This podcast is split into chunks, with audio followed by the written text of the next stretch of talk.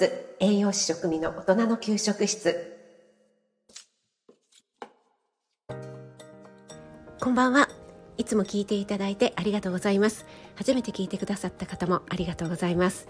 今日は夏に気になる低血圧ということで日経新聞の記事をもとにお話ししてみたいと思います。以前に大人の健康教室の高田さんがですね毎週水曜日の朝ライブをやられていた時にこの血圧についてねお話しされていた時に意外と低血圧の方が多いっていうねことが分かりましてコメントでも私低血圧なんですっていう方が結構特に女性では多かったというね印象がありましてね私も参加させていただいてたんですけども。この暑い時期夏場は特に血圧が下がり気味になるちょっとね下がりすぎるということがありますのでそのことについてねちょっとお話ししてみたいと思います。皆さんいかがでしょうか？血圧ちょっと高いんですよっていう方もいらっしゃると思いますしいや日頃から低めですっていう方もいらっしゃると思います、えー、私もですね実は低血圧気味でして一般に低血圧というと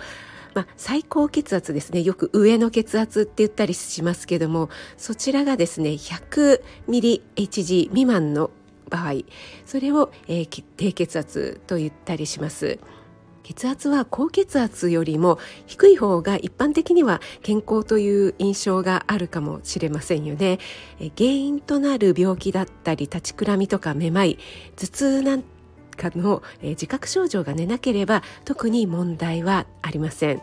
ただし自覚症状がある方だったり高血圧で薬を服用中の方ですねこちらも夏場はですね血圧が下がりすぎるということもありますのでちょっと注意していただきたいというところですね。注意したい低血圧と主な症状ということで3つほどご案内させていただきますがまず1つ目が起立性低血圧ということで起立なので立った時ですね横になっていて体を起こす立ち上がる時にふらついたりめまりめまいが起きるというものですね。起立性の低血圧。そして2つ目が食事性低血圧ということでこちらは食後ね、食べた後に強い眠気だったり倦怠感が出るというものになります。食事性低血圧。そして3番目ですね。症候性低血圧。または二次性低血圧と言ったりもしますが糖尿病や腎臓病。または心疾患などの病気。それから薬が原因で低血圧が起きてしまうというねこういう二次性の低血圧になります。なぜ夏に注意なのかということなんですが、えー、今年の夏本当に暑いですよね。夏は暑さでこう体温がね上がりますので熱を逃がそうとして血管がこう拡張するんですよね。ですから健康な人でも血圧が下がりやすい傾向にあります。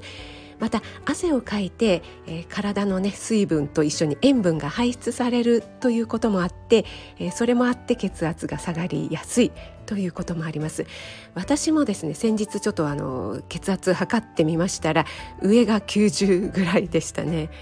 年齢とともに少しずつ血圧も上がってきてはいるんですけどもやっぱりすごく暑い時だったので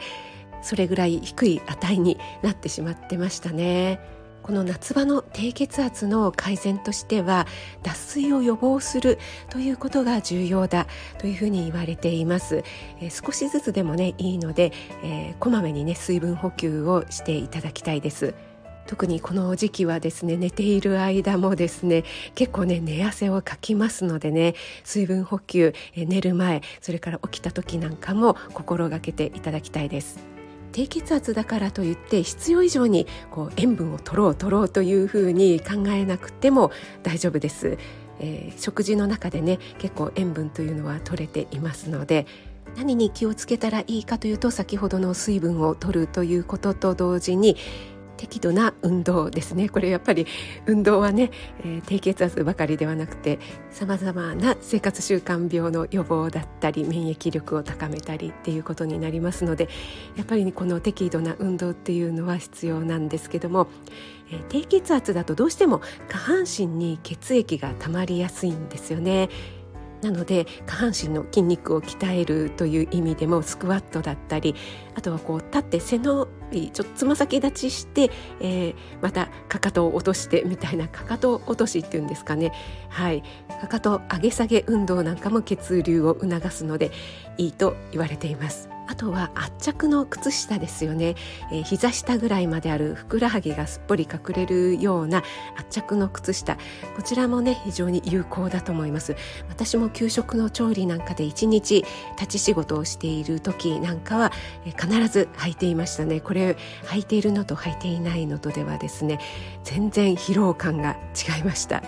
このね圧着靴下ちょっとね今の時期暑いですしあとはねこう締め付ける感が苦手っていう方もいらっしゃるかもしれないんですけども特に女性の場合は男性よりもどうしても筋肉量というのが少ないので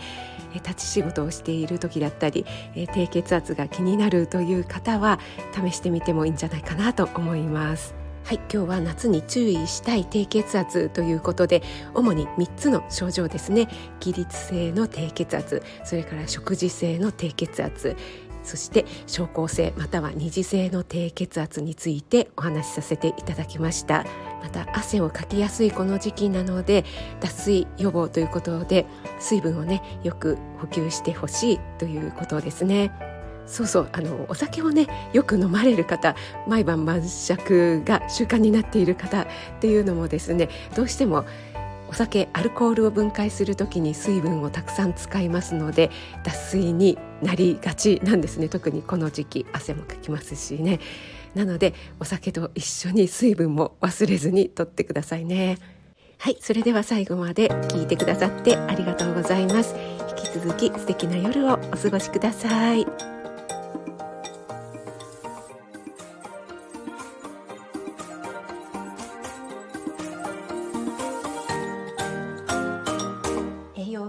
ボイス栄養士食味の大人の給食室。